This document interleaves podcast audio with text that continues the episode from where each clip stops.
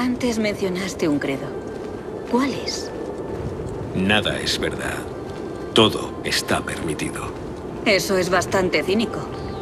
Lo sería si fuera una doctrina. Pero es una mera observación de la naturaleza de la realidad. Decir que nada es verdad supone darse cuenta de que los cimientos de la sociedad son frágiles y que debemos ser los pastores de nuestra propia civilización. Decir que todo está permitido es comprender que somos los arquitectos de nuestros actos y que debemos vivir con las consecuencias, ya sean gloriosas o trágicas. La Mega Games. De jugadores para jugadores. Sean muy bienvenidos jugadores y jugadoras a la Mega Games. Y en el día de hoy tenemos un programa muy especial. Pero antes de nada voy a aclarar un par de cosas. Sí, sé que ha sido la gala de los Game Awards. Sé todo lo que ha pasado con The Day Before y Fantastic.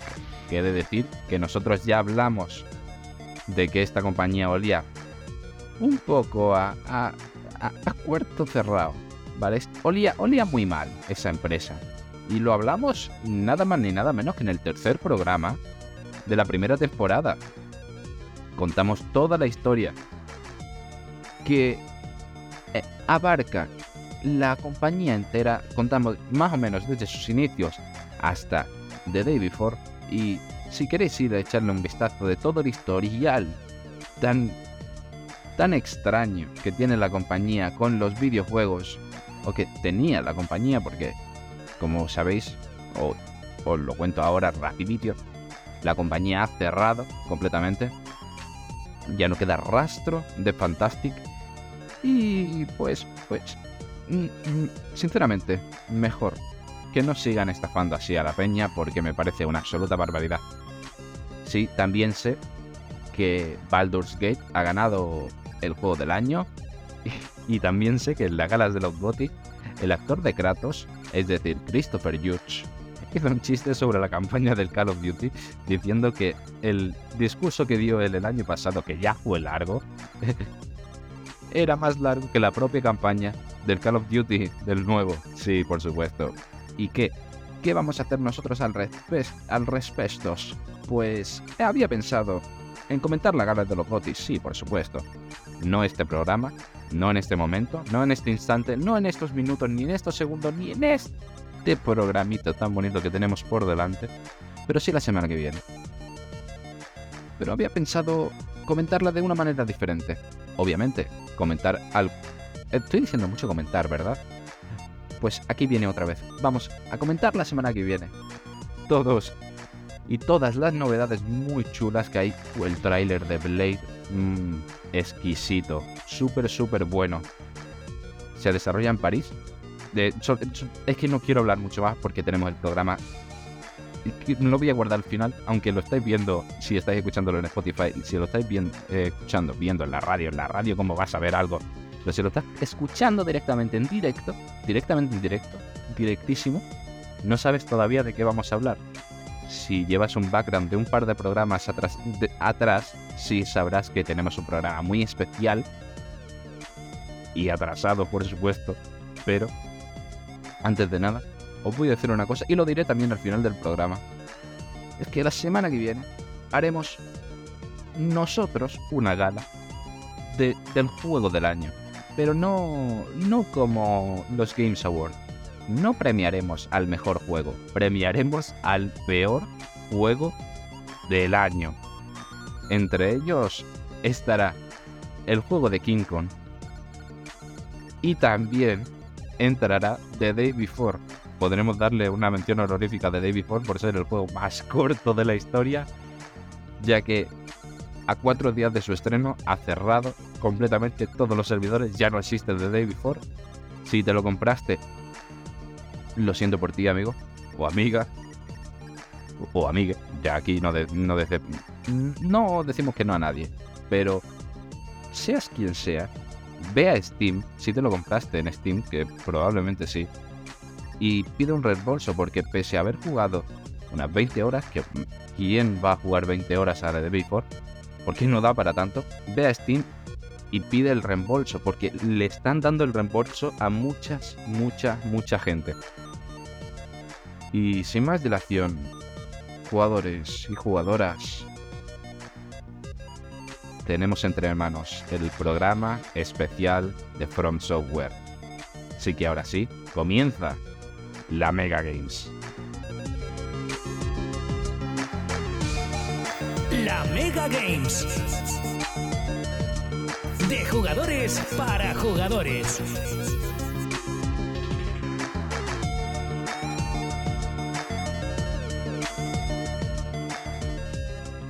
Y sí, por fin empezamos un programa en condiciones, hablando de Front Software. Más en concretamente, hablaremos de la historia de Front Software.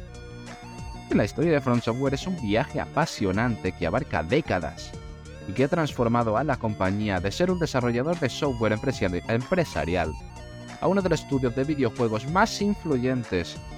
La empresa fue fundada en 1986 en Tokio por, perdón si lo pronuncio mal, Naotoshi Shin.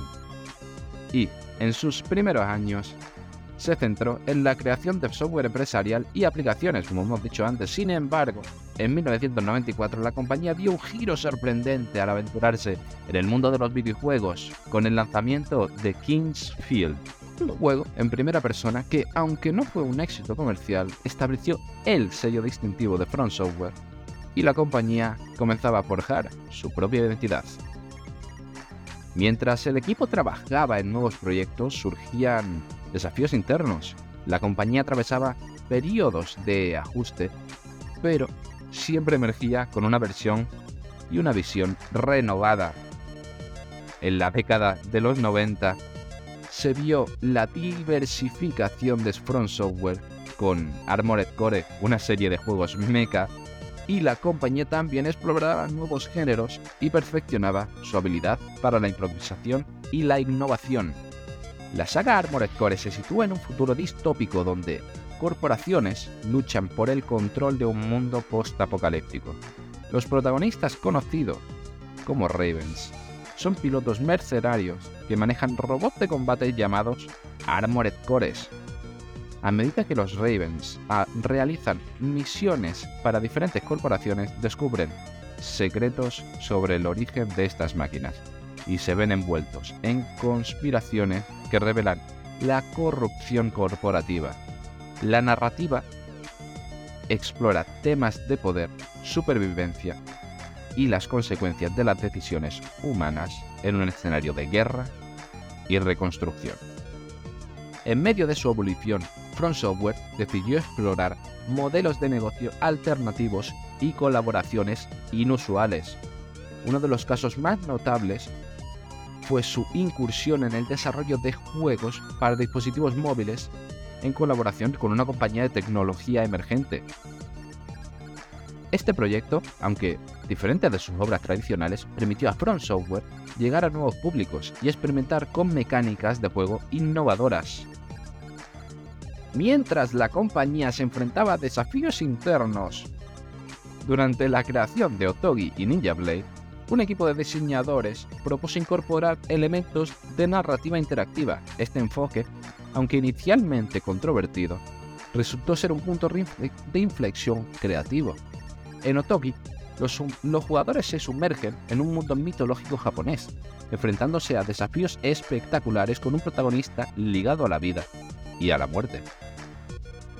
Por otro lado, Ninja Blade lleva a los jugadores a través de una narrativa cinematográfica mientras luchan contra criaturas monstruosas, fusionando elementos de acción y aventura con secuencias de rápidos combates.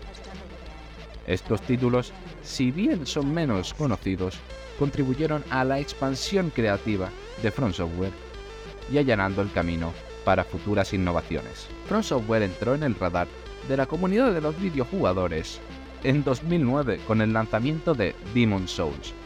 Este juego, caracterizado por su dificultad extrema y narrativa sutil, se convirtió en un título de culto que sentó las bases de lo que hoy se conoce como el género Souls-like. La historia se desarrolla en un reino, en el reino de Boletaria, inmerso en la oscuridad debido a una misteriosa niebla y habitado por demonios. Los jugadores se embarcan en una búsqueda para derrotar a estos demonios y restaurar la paz. Pero el verdadero punto de inflexión llegó con la serie Dark Souls, que comenzó en 2011. Estos juegos presentan mundos oscuros, llenos de enemigos formidables y obstáculos desafiantes. La narrativa indirecta y la dificultad extrema se convirtieron en sellos distintivos de la serie, que ganó una base de fanáticos leales y una reputación por su intensidad. En 2015 From Software lanzaría Bloodborne, que presentó un enfoque más rápido y agresivo, con una estrategia y una estética muy bonita. ¿Qué tipo de estética era? La estética gótica y una narrativa cósmica. Luego, en 2019, Sekiro Shadow Die Twice. Cambió la fórmula con un enfoque en el Japón feudal y un combate basado en la postura. Este título se destacó por su velocidad y estrategia. Y terminando en 2022 con Endel Elden Ring, juego diseñado por Miyazaki y George R.R. Martin. Elden Ring ha tenido muchísimos fans y lo seguirá teniendo. Esperemos que el futuro de Front Software siga por este camino tan bueno.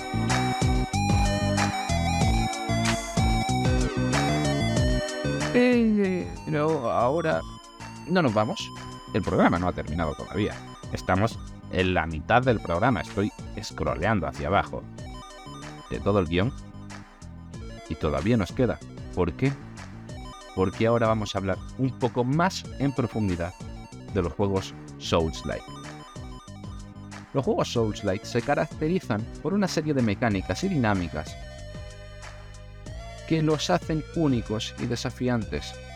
Os voy a decir 8 puntos clave de algunas de las características de este estilo de juego tan peculiar. Clave número 1 es su dificultad desafiante. La característica más reconocible de los juegos Souls-like es su alta dificultad.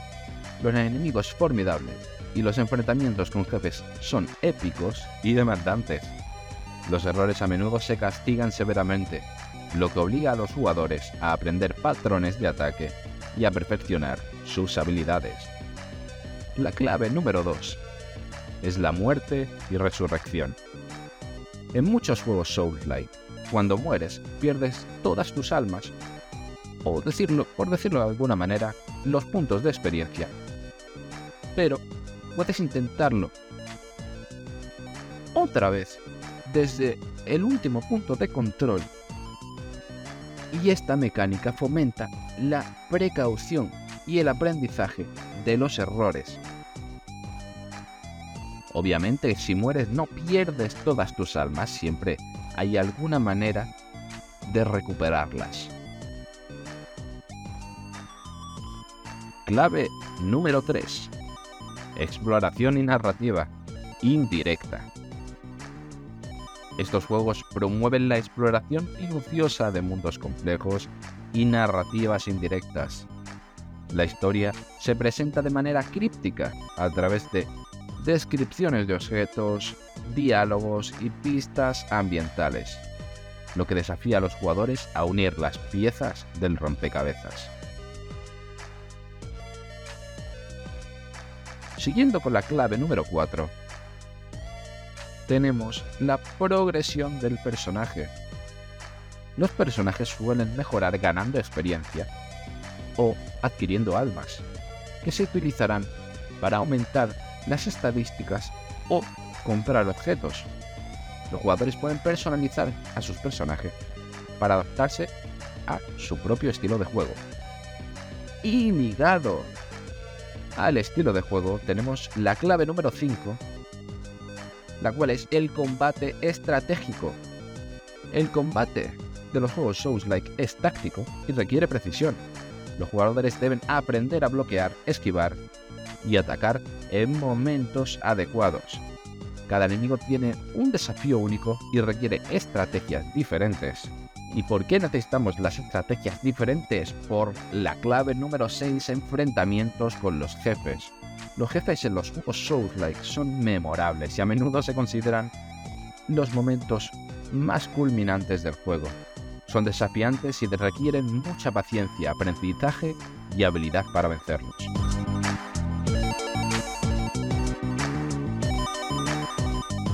Si no conseguimos vencerlos, pasamos a la clave número 7.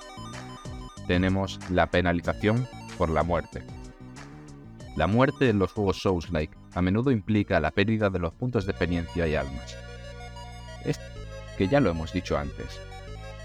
Pero pueden ser recuperados o regresar a tu poder si los jugadores logran volver al lugar donde murieron. Sin embargo, si mueres antes de recuperar las almas o los puntos de experiencia,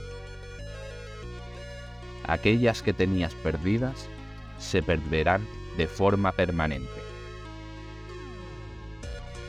Y continuamos, terminamos con la última clave, que es la clave número 8, multijugador asincrónico. Muchos juegos Souls-like incluyen elementos multijugador asincrónicos, como la habilidad y la posibilidad de dejar mensajes a otros jugadores o ver las sombras de otros jugadores. Esto añade una dimensión única a la experiencia en solitario. ¿Qué es jugar eh, un multijugador asincrónico? Obviamente es un término bastante, bastante peculiar y os voy a explicar por encima lo que significa el multijugador asincrónico. Básicamente es un modo single player, un modo en solitario, en el que contamos, como hemos dicho antes, con algunos mensajes que dejan otros jugadores en el suelo. En el algunas veces, más pocas que muchas, no vamos a mentir, los jugadores dejan pistas, ayudas para los, otros jugadores de otros mundos para conseguir derrotar a ciertos jefes. Pero la mayoría de mensajes que hay tallados en el suelo son probablemente trolls. Si ves un precipicio en Dark Souls que crees que te vas a matar y hay un mensaje que dice, hazlo, no lo hagas, porque probablemente caigas, pierdas todas las almas y no vuelvas allí. En conjunto, estas mecánicas y dinámicas hacen que los juegos Souls-like sean conocidos por su dificultad, su narrativa sutil y su enfoque en la exploración. La sensación de logro al superar los desafíos es lo que atrae a muchos jugadores a este género, mientras que la atmósfera inmersiva y la profundidad del juego mantienen a los fanáticos leales que regresan por más diversión. Después de daros este pequeño background de todo lo que significa un Souls-like, empezamos con el primer Souls-like, Demon Souls, lanzado en 2009 y exclusivo de PlayStation 3. Rápidamente se convirtió en un juego, en un título de culto. La historia se desarrolla en el reino de Boletaria, envueltos en una niebla misteriosa y plagados de demonios. Los jugadores asumen el papel de un héroe que lucha para derrotar a estos demonios y restaurar la paz en la Tierra. Lo que hizo Demon Souls se destaca por su dificultad extrema y narrativa indirecta. Los jugadores tenían que descubrir la historia a través de fragmentos de diálogos, descripciones de objetos y la exploración del propio mundo. Y... Eh, un momento. Hay una puerta con una niebla extrañas. Seguro que... A ver, un momento. Seguro que si no... No tiene que ocurrir nada así. Pasos... ¡Ya!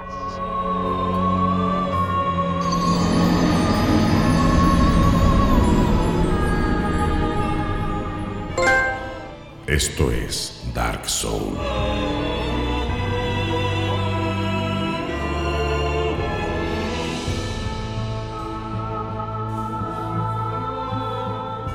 La trilogía Dark Souls es una obra maestra del género Souls-like. Un hito en la historia de los videojuegos. Esta saga, desarrollada por From Software, que se compone de tres juegos principales, por eso es una trilogía Dark Souls 1, lanzado en 2011, Dark Souls 2, lanzado en 2014, y Dark Souls 3, lanzado en 2016. La serie comparte una narrativa épica y un mundo oscuro y complejo, en el que los jugadores se enfrentan a desafíos despiadados. Cada entrega de la trilogía mantiene una dificultad notoria, una jugabilidad basada en la estrategia y la precisión. Los enfrentamientos con jefes en Dark Souls son memorables por su alta dificultad y diseño creativo. Esta característica se mantuvo a lo largo de toda la serie. El mundo de Dark Souls está lleno de secretos y caminos interconectados que premian la exploración y el descubrimiento. A menudo se presentan de manera críptica, lo que alienta la especulación y la discusión entre los jugadores.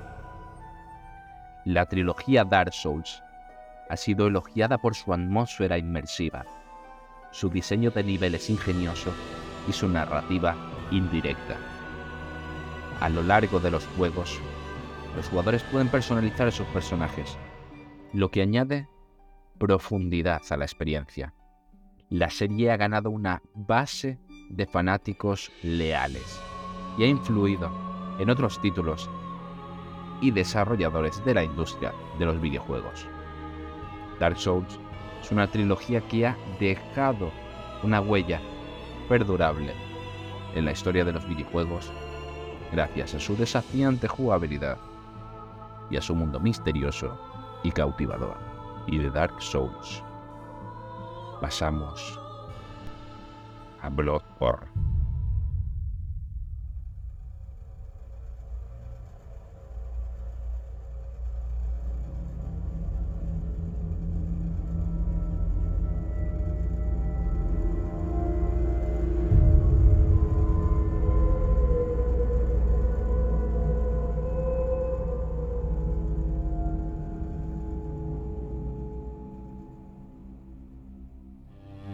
Lanzado en 2015. Es un título Souls-like que se destaca por su enfoque más rápido y agresivo. Ambientado en un mundo gótico y macabro. El juego lleva a los jugadores a la ciudad de Yarnam, sumida en una pesadilla lúgubre y habitada por bestias sedientas de sangre. A medida que los jugadores se adentran en este mundo, descubren una narrativa cósmica y enigmática que se presenta de manera directa, alentando a los jugadores a especular y teorizar sobre el propio lore del juego. Uno de los aspectos más destacados y a la vez polémicos de Bloodborne es su actual y, para mí, extraña exclusividad para la consola PlayStation 4. Aunque esto permitió que los jugadores de PlayStation disfrutaran de una experiencia de juego excepcional, generó controversia entre quienes no tenían acceso a la plataforma y muchos fanáticos de otras consolas y también de otras plataformas expresaron su deseo de poder experimentar el título. Esta exclusividad temporal, entre comillas, influyó en debates sobre la elección de consolas y dejó una impresión duradera sobre la industria y los jugadores, subrayando la importancia de las exclusividades en la competencia entre consolas.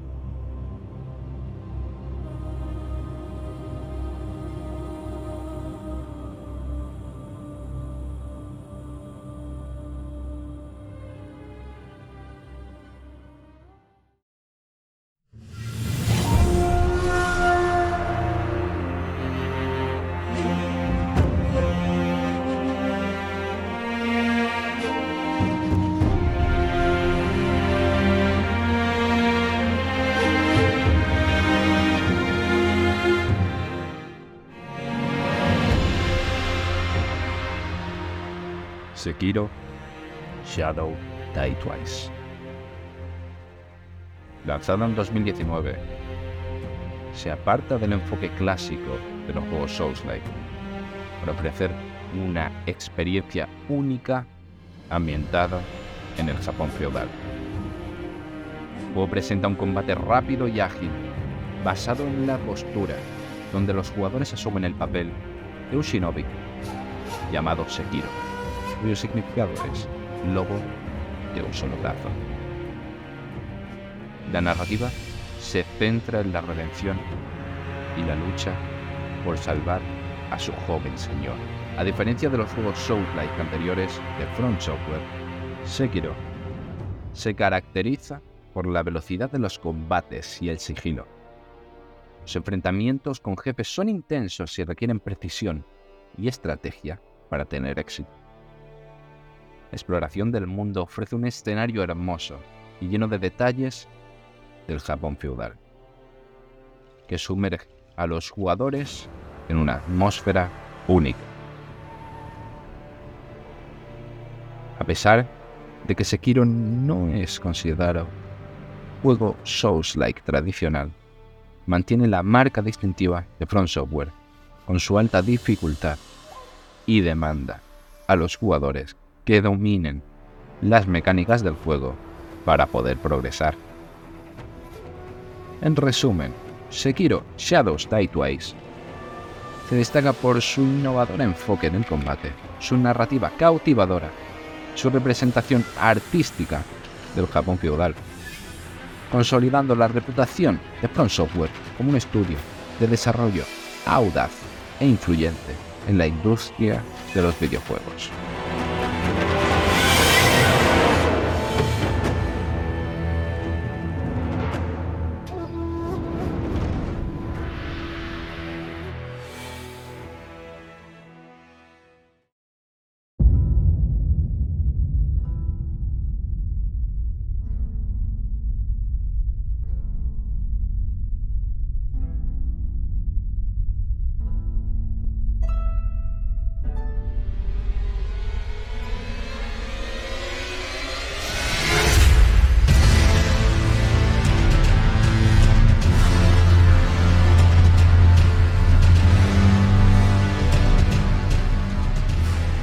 Continuamos con Elden Ring.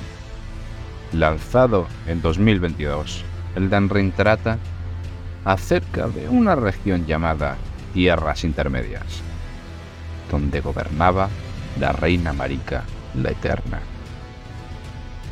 quien era guardiana del Círculo de Elden, hasta que lo destruyó y huyó. ¿Y qué es el Círculo de Elden? Pues una fuerza todopoderosa que representa el concepto del orden. Poco hay que hablar del Elden Ring ya que es el juego Souls-like que más impacto y fama ha tenido.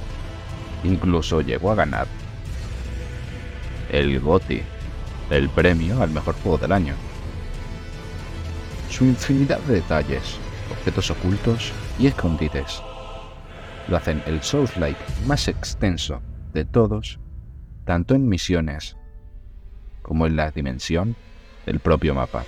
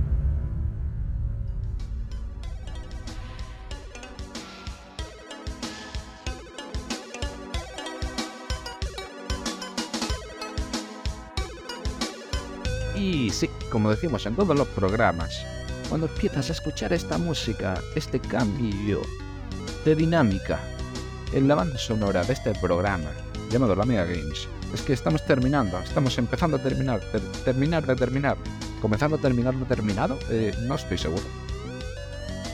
Pero, claro, y aquí ya aquí ya podemos estar un poco más libres de guion, más libres de todo. Y es que voy a hablar un poco de, de, con qué juego empezar en la saga Souls-like. Os voy a decir un poco de mi experiencia personal y un poco, un poco de todo. Eh, una anotación importante es que mucha gente empezó a jugar a la saga Souls, a todos los, a los juegos Souls-like, empezó por Elden Ring. A mi parecer, no es un juego muy bueno para. No es, digamos, un first time friendly. No es muy. Muy amigable para los jugadores nuevos, los neófitos de la saga. Ya que. Al ser tan abierto. Y al no tener ni bajonera idea de lo que es un Souls-like, es demasiado abrumador. Por eso, yo os recomiendo el juego con el que empecé yo, el Dark Souls 2.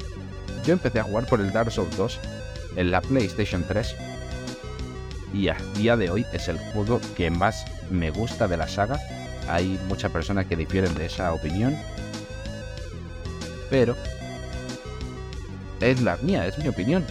También el siguiente jugué fue, fue el 3, lo llegué a jugar en la PlayStation 4 y me lo pasé de principio a fin y, y lo disfruté de eso, de principio a fin lo disfruté todo momento. El Dark Souls 3 fue súper, súper, súper súper chulo, súper bonito. Pero el que más me marcó y el que más me gustó y me, me dio la satisfacción de terminar fue el Dark Souls 2, ya que era el primero. Y, yo hice, eh, en un grupo que tengo con unos amigos, hice la broma de un contador de muertes. Y puse cada muerte que hice en el Dark Souls 2 y la traigo hoy aquí. Y es que en el Dark Souls 2 llegué a morir una cantidad de 127 veces en total. Y es una barbaridad. Es una absoluta barbaridad. Pero es decir que la, las, los números, la, la principal fuente de muertes en el Dark Souls 2 fueron al principio del juego, obviamente al final también.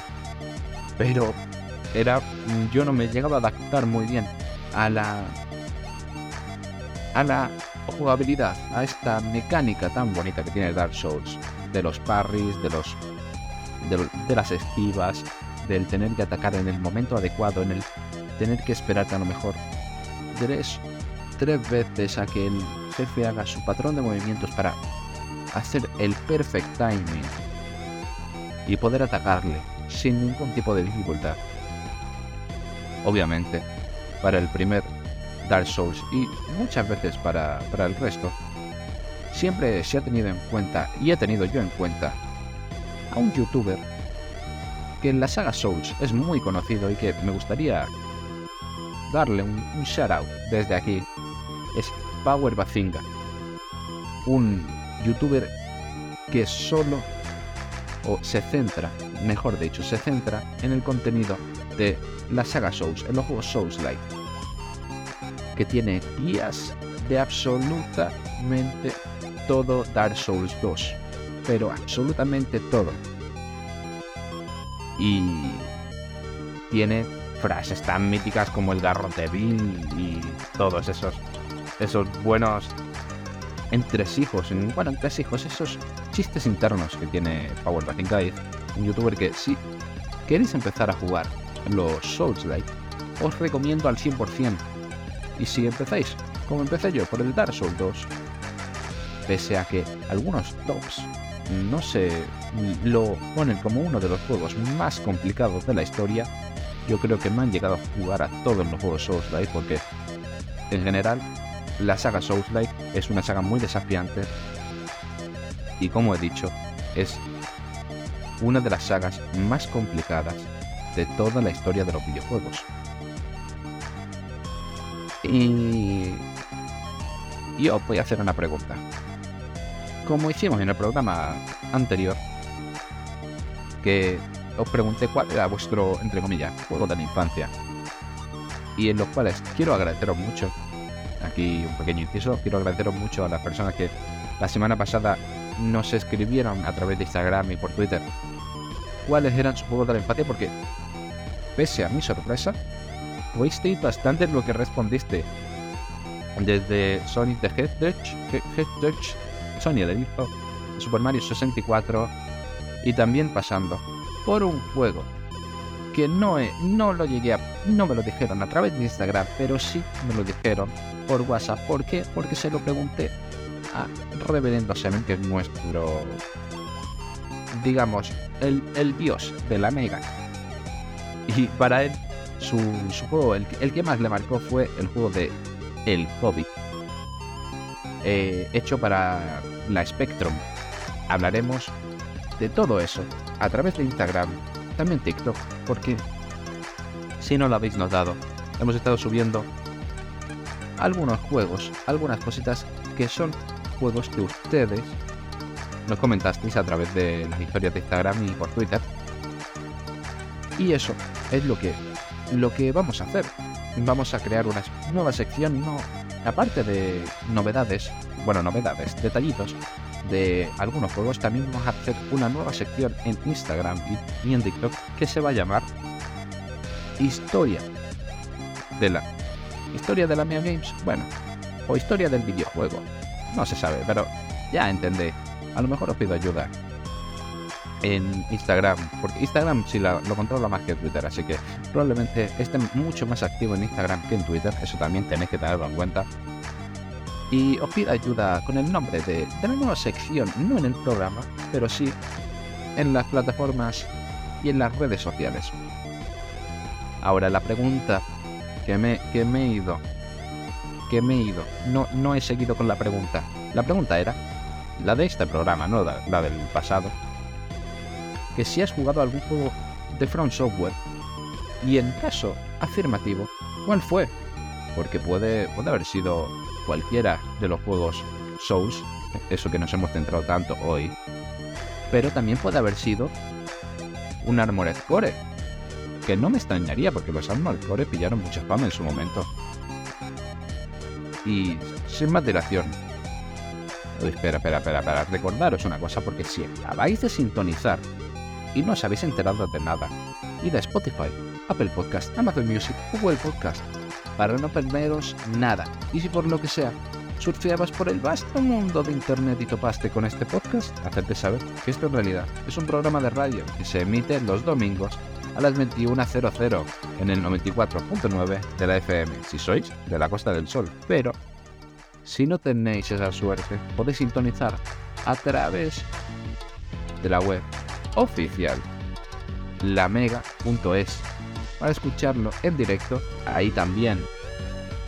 Ahora como decimos en todos los programas y después de este programita que yo creo que se va a quedar muy largo, bajando la música un poquito, guardamos partida y nos vamos.